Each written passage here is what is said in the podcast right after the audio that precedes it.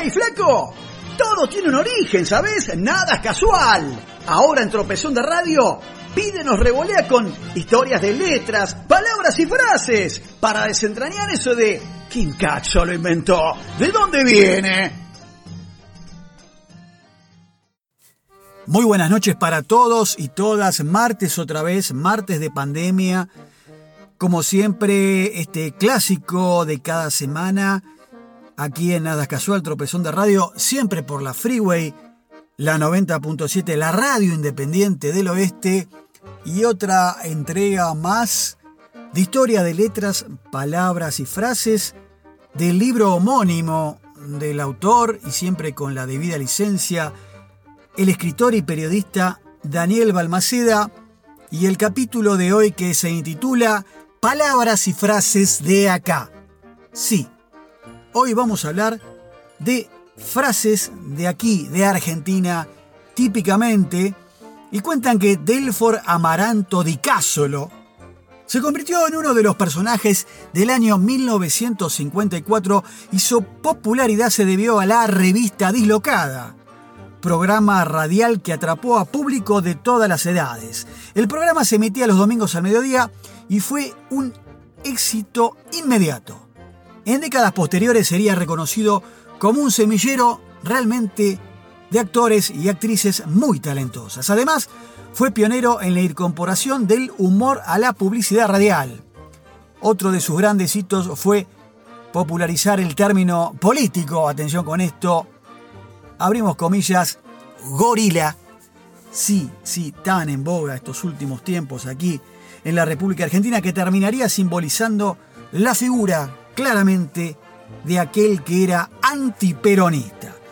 Todo arrancó entonces con aquel film norteamericano llamado Mogambo, protagonizado por Clark Gable, Ava Gardner y Grace Kelly, y el argumento contaba que Clark Gable era un organizador de safaris en África y que vive o vivía un romance con la actriz Ava Gardner, recién nomás llegada de Nueva York, pero luego lo contrata un matrimonio y el cazador inicia una relación algo platónica ahora con Grace Kelly, la mujer de esta pareja.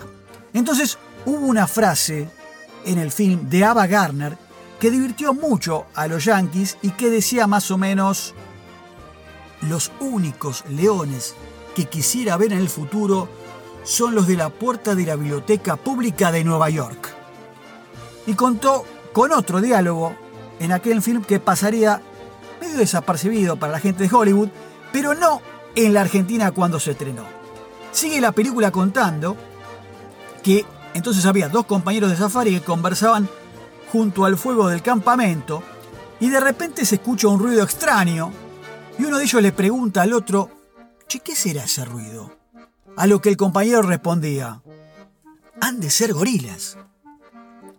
Es así que en la revista Dilocada, que es el programa radial de la década del 50, solían hacer parodias y en 1955 tomaron justamente esta película Mogambo y no fue la excepción. Tomaron una variante de esta frase para un sketch. Sí, la frase de deben ser los gorilas, deben ser, y después crearon una canción que terminó de consagrarle que la letra decía más o menos el domingo en la tribuna un gordo se resbaló, si supieran la avalancha que por el gordo se armó, rodando por los tablones hasta el suelo fue a parar mientras todos los muchachos se pusieron a gritar. Deben ser los gorilas, deben ser que andarán por allí. Era el tiempo de la Revolución Libertadora, que derrocó entonces al general Perón, y muchos se convencieron de que los gorilas de la canción aludían entonces a los golpistas o a los antiperonistas. De esta manera, los gorilas de la película Mogambo se quedaron en la Argentina política para siempre y hoy, en esta actualidad, en el siglo XXI, más vivitos que nunca. Otro de los sucesos relacionados con este programa, con la revista Dilocada, ocurrió cuando tres jóvenes integrantes resolvieron separarse, convencidos de que sus posibilidades de desarrollo estarían mucho más potenciadas con otro rumbo. Nos referimos al galán Jorge Marquesini y los cómicos Alberto Locati y Carlos Balá, alias Carlitos Balá, quienes conformaron un grupo denominado Los Tres, y que en 1958 tuvieron programa propio en Radio Belgrano, también los domingos al mediodía. Se llamaba el programa Farandulandia y era auspiciado por el jabón de tocador Manuelita. Dato gracioso, esto el jabón, la verdad, Manuelita, impensado, recién ahora me entero haciendo esta crónica, y es así que debuta otro gran actor, Juan Carlos Calabró, y que mientras tanto en las revistas de Locada buscaron un cómico para que hiciera los personajes de Carlitos Balá, que se había retirado a hacer su carrera con, con Locati y, y Marquesini. Es así entonces que contratan para reemplazar a Carlitos Balá nada más ni nada menos que al gordo Jorge Porcel. Entre los intentos televisivos del trío independiente figuró otro programa que se llamaba Los Tres en Apuros, que no logró imponerse, pero hubo uno que sí funcionó y que tenía el auspicio de El Emporio de la Loza, que era aquel negocio muy importante en aquella época dedicado a la venta fina de vajilla, y su nombre fue, para el programa, era ¿Qué plato? con signos de admiración, ¿Qué plato los tres? Era un programa que se emitía desde los estudios de Canal 7 que estaban ubicados en aquel entonces en el Palais de Glass, en Recoleta, y se veía o salía todos los martes en el prime time de hoy, que sería a las 21.30. Y la verdad que eran muy divertidos. Grababan en exteriores, rompían vajilla del negocio del emporio y remataban todos los sketches con la frase ¡Uy, qué plato! Inventada por ellos mismos, obviamente. Por generaciones, entonces, esa exclamación se convirtió en sinónimo de que ¡Qué divertido! De ahí viene entonces la frase ¡Uh, che, qué plato! ¡Qué divertido! Mira vos. Notable esto, auspiciando también por El Emporio de la Loza. Es así que entonces el trío de Balalo, Katy y Marquesini se complementaba muy bien. Sin embargo, había un asunto que los dividía. Mientras que los dos últimos querían hacer giras por el exterior, Carlitos Balá prefería actuar en Buenos Aires y no alejarse mucho de su joven y atractiva novia, Marta Venturielo. Carlitos quería casarse, pero el cómico no lograba dar con un laburo fijo y con un sueldo seguro. Fue por lo que el trío entonces se separó y Carlitos Balá inició su carrera aparte. No pasó mucho hasta que la fortuna llamó a su puerta y fue así que Jorge Goncalves, marido de la actriz Hilda Bernard, que hace poco falleció, quien representaba a la poderosa empresa Pueyrredón Propaganda, le firma a Balá un generoso contrato de seis meses para que participara en el show de Antonio Prieto, animado entonces por el mismo cantante chileno.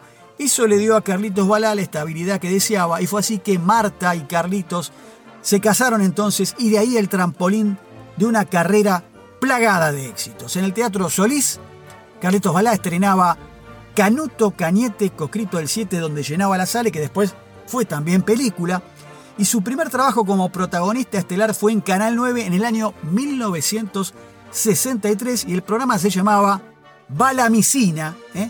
y su libretista era nada más ni nada menos, yo tampoco sabía este dato, el ruso Gerardo Sofovich. Según contó el cómico, a él le gustaba trabajar al aire libre, por eso pasaba a buscar a Sofovich en su pequeño autito y llevaban dos reposeras más algunos sándwiches y se instalaban en los bosques de Palermo a escribir historias, ¿eh? a sacar un poco de ideas, a cranear este, cuestiones para el programa, aunque había una incompatibilidad porque a Balá le gustaba el día para trabajar y a Gerardo le gustaba la noche.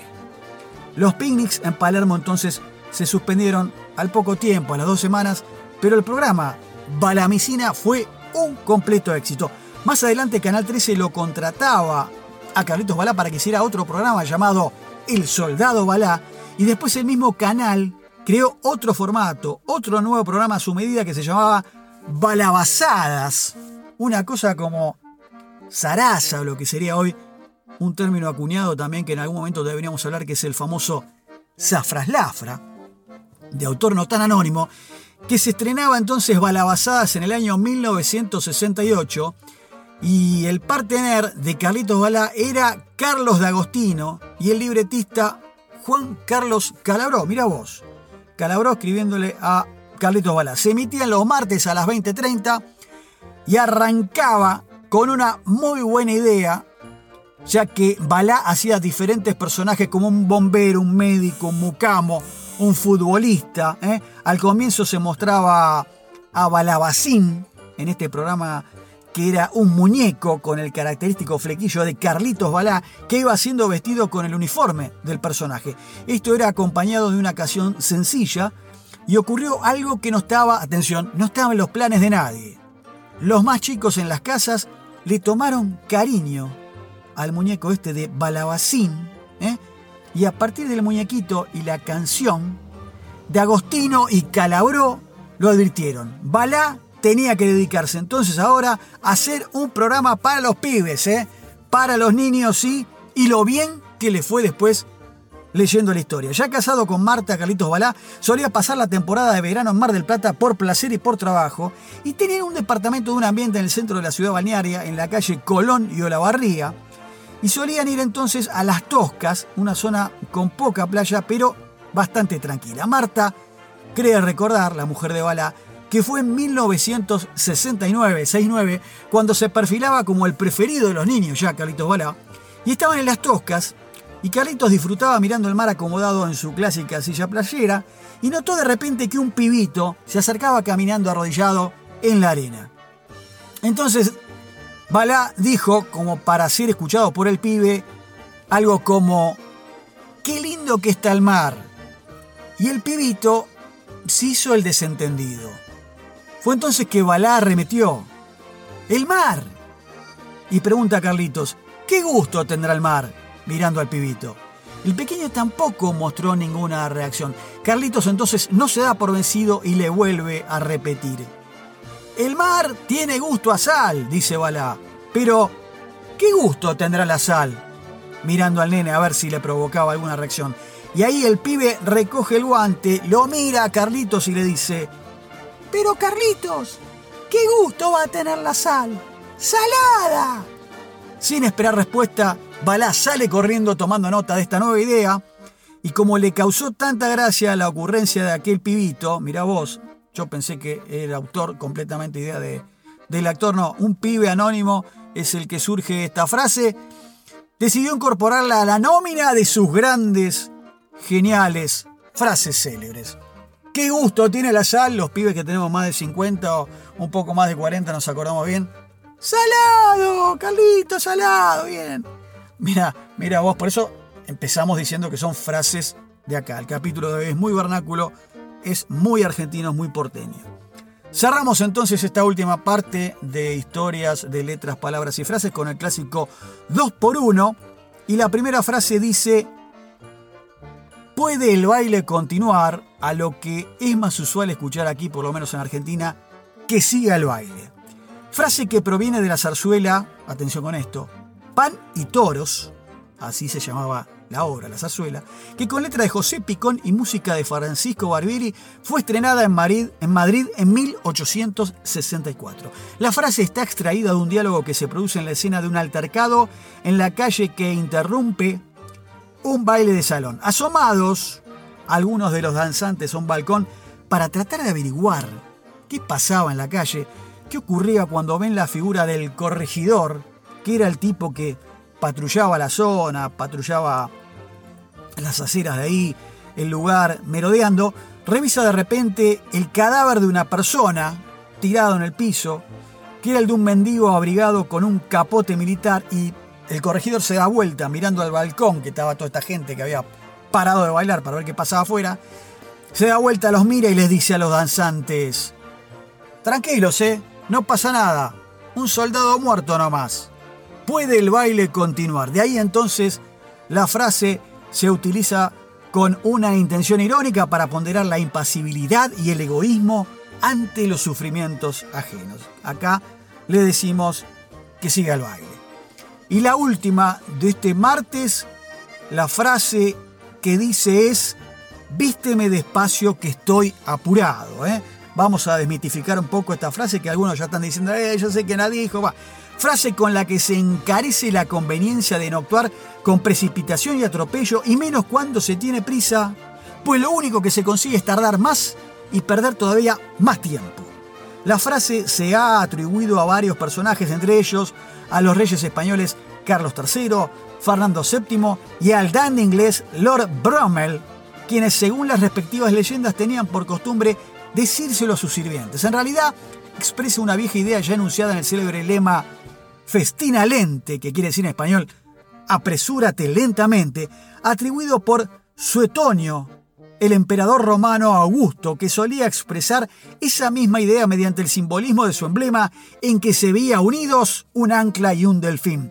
Modernamente, esta frase se suele decir más bien o se aplica, la frase vísteme despacio, que tengo prisa o que estoy apurado, al gran Napoleón Bonaparte, que acá, señores, por eso digo, no existe, no lo nombran como autor, pudo haberlo robado el petizo francés, alguno de los que citamos, así que tengámoslo claro, Napoleón aparentemente no fue el que prohijó esta famosa frase.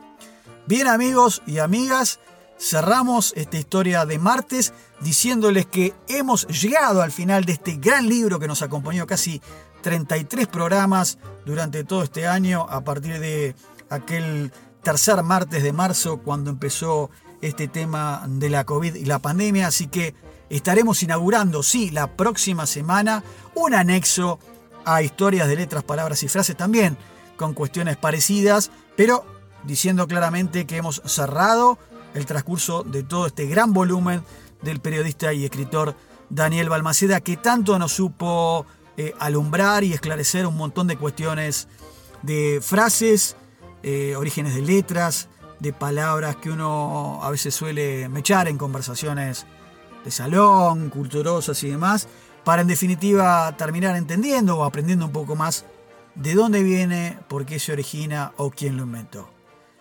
Será entonces hasta el martes próximo. Un abrazo para todas y para todos. Chao.